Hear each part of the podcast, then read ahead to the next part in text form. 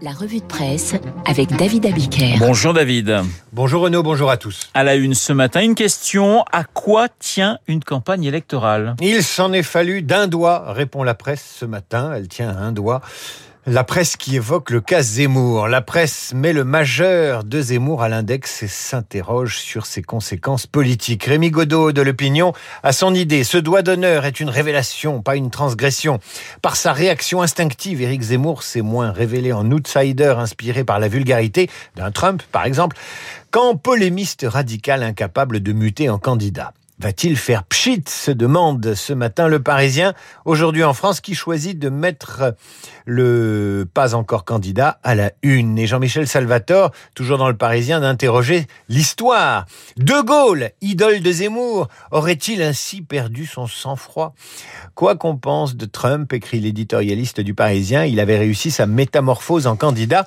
Zemmour était polémiste, il reste polémiste. Pour le sondeur Bernard Sananès, toujours dans le Parisien, la surexposition médiatique de Zemmour a fini par lasser.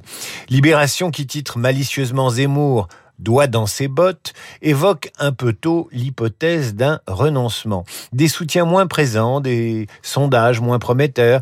Tristan Berthelotte s'interroge. Le futur candidat pourrait-il in fine faire mine de ne pas obtenir les 500 parrainages histoire de se garder une porte de sortie honorable? Zemmour pourrait alors facilement crier au complot d'un système qui aura tout fait selon lui pour l'empêcher de se présenter.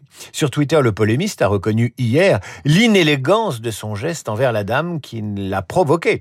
Mais il a ajouté, c'est le seul langage que comprennent les antifascistes. Certes, mais pendant ce temps-là, les autres risquent de ne pas comprendre pourquoi il sabote ainsi sa propre campagne. David, les Français n'ont jamais autant travaillé. Pendant que Zemmour range son doigt, que les soutiens d'Emmanuel Macron lancent ce soir à la mutualité ensemble leur maison commune, citoyens, euh, ensemble en une de l'opinion, euh, que Sébastien Lecornu tente d'éteindre l'incendie guadeloupéen en une du Figaro, le Parisien aujourd'hui en France observe que les Français n'ont jamais autant bossé.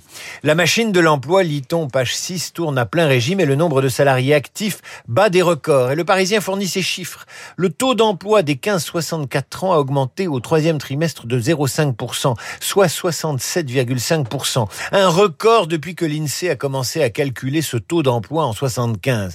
Nous sommes ainsi 640 000 Français de plus à travailler que lors du premier confinement. 186 000 de plus que depuis le 1er juin dernier. Mais le plus intéressant, ce sont les effets du confinement sur les salariés. Beaucoup ont mis à profit les confinements pour faire une sorte de bilan de vie professionnelle. D'autres ont choisi de faire des formations. D'autres encore ont décidé de changer de secteur. D'autres enfin ont décidé d'aller travailler ailleurs. Et les Français ont beaucoup démissionné. On a dénombré 80 000 démissions au deuxième trimestre, trimestre, semestre pardon, 2020. On en compte 40 000 de plus l'année suivante à la même date. Les Français sont plus mobiles. Et le cahier emploi du Parisien aujourd'hui en France propose ce matin le classement des villes où il fait bon travailler. Classement établi selon les critères de performance économique, d'accueil des entreprises, de capital humain sur place et bien sûr de qualité de vie. Lyon est en tête pour les villes de plus d'un million d'habitants devant Bordeaux et Marseille. Dans la catégorie des villes de 500 000 à 1 million d'habitants, c'est Nantes qui arrive en tête devant Strasbourg et Grenoble. Dans la catégorie des villes de 200 000 à 500 000 habitants, Brest se place première devant Tours et Clermont. Pour Sévan Terrossian du cabinet Arthur Lloyd qui a réalisé l'étude, les villes qui sont en haut du podium ont des points communs. C'est l'effet TGV, l'amélioration du cadre de vie et une économie de services, des filières d'excellence également comme la cybersécurité ou l'image, ce qu'on fait Angoulême ou, ou Rennes. Alors David, le rapport Sauvé, on change totalement de sujet, le rapport Sauvé mis en cause par des personnalités catholiques. Page 12 dans la Croix et page 11 dans le Figaro. Le consensus sur le rapport Sauvé qui pointe les actes de pédophilie dans l'Église est en train de se fracturer. Vous apprendrez en lisant ces journaux que huit éminentes personnalités de l'Académie catholique ont remis au pape un texte très critique à l'égard du fameux rapport Sauvé.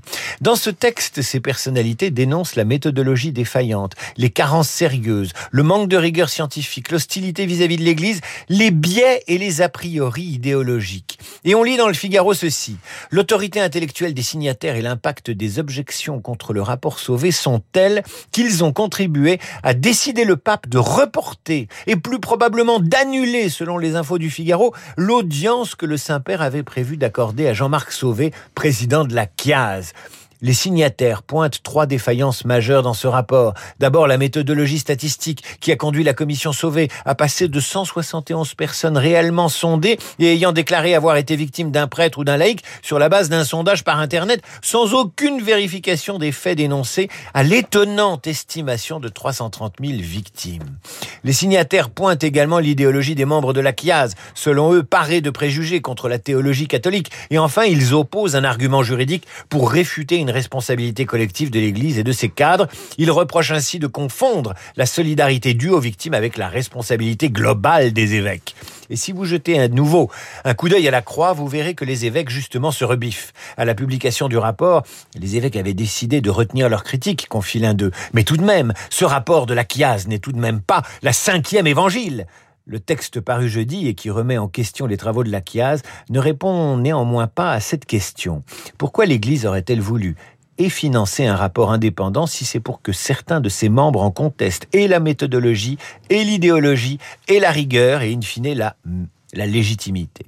On va terminer avec un autre rapport, celui de Jean Basser sur la nouvelle école d'administration.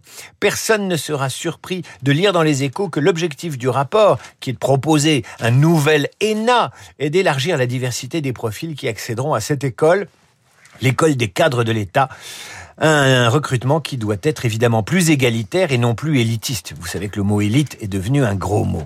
Alors on ne s'étonnera pas non plus d'y voir proposer la suppression de l'épreuve de culture générale comme d'habitude. Sciences Po avait fait pareil il y a quelques années. En clair, pour diversifier le recrutement, il faut renoncer à la culture générale pour ratisser large et être véritablement démocratique. Le nouvel ELNA doit faciliter l'accès.